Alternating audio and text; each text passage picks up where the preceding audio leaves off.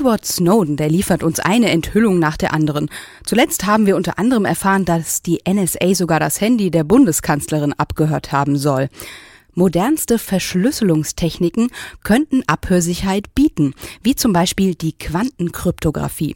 Denn sie enttarnt jeden Spion auf der Stelle. Meine Kollegin Isabel Heine hat sich gefragt, ob diese Verschlüsselungstechnik tatsächlich die Lösung wäre und hat mit Physikprofessor Jörn Müller-Quade vom KIT gesprochen.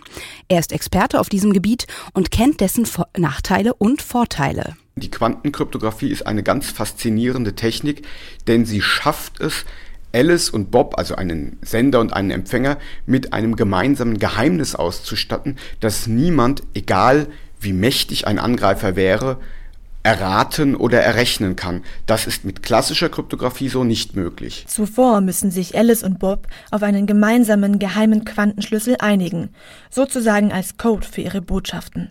Der Schlüssel besteht aus Photonenpärchen, die miteinander verbunden sind.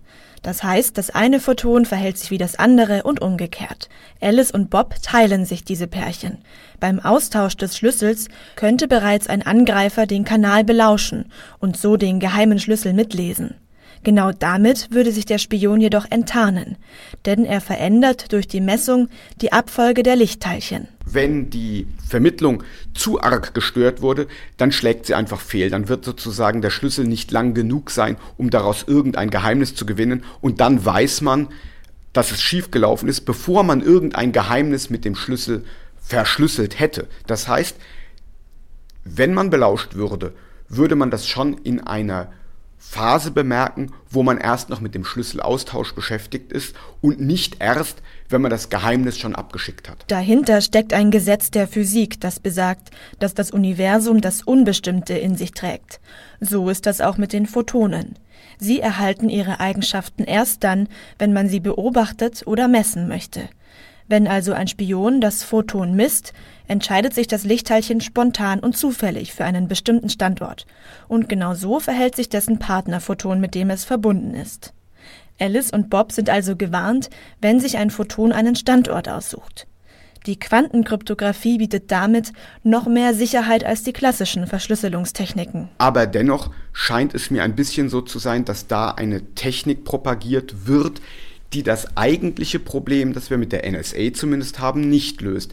Denn die NSA, wie sich herausgestellt hat, hat ja all ihre Erkenntnisse und Datensammelei über Hintertürchen und Tricks erhalten und nicht darüber, dass sie etwa die klassische Kryptographie gebrochen hätte. Die Hintertürchen haben sich durch die unsicheren Endgeräte aufgetan. Smartphone, Tablets und Computer sind vor Abhörangriffen nicht sicher, denn die Betriebssysteme sind zu komplex und fehlerhaft. Als Privatperson kann man sich also kaum schützen. Aber die Kanzlerin hat ja ein sehr sicheres Krypto-Handy, das genauso wie Quantenkryptographie natürlich nur funktioniert, wenn die andere Stelle, mit der man telefonieren will, dieselbe Technologie einsetzt. Sie hat es ja nicht benutzt, sie hat ja mit einem normalen GSM-Handy telefoniert und wenn sie jetzt zusätzlich ein Quantenhandy gehabt hätte, hätte sie wahrscheinlich immer noch mit ihrem normalen GSM-Handy telefoniert. Für die Handykommunikation in der Öffentlichkeit kann die Quantenkryptographie noch nicht angewendet werden, denn der Ausbau eines Quantennetzwerkes wäre viel zu teuer und zu aufwendig. Eines der Probleme jetzt im Vergleich zu äh, dem Kanzlerhandy ist, dass es natürlich in dem Sinne keine Quantenhandys gibt, weil die Sendemasten im Moment ja nicht in irgendeine spezielle Richtung senden, die Quantenkryptographie aber äh, eine Punkt-zu-Punkt-Verbindung sein muss. Diese Einzelphotonen beispielsweise, die müssen ja gezielt abgeschickt werden, damit sie auch gezielt ankommen.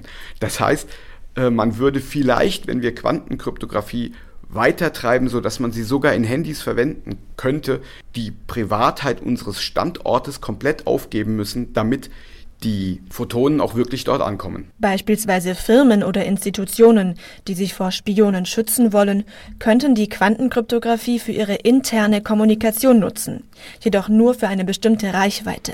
Bei ungefähr 400 Kilometer stagniert die Übertragung, denn dann können Alice und Bob die Signale nicht mehr empfangen.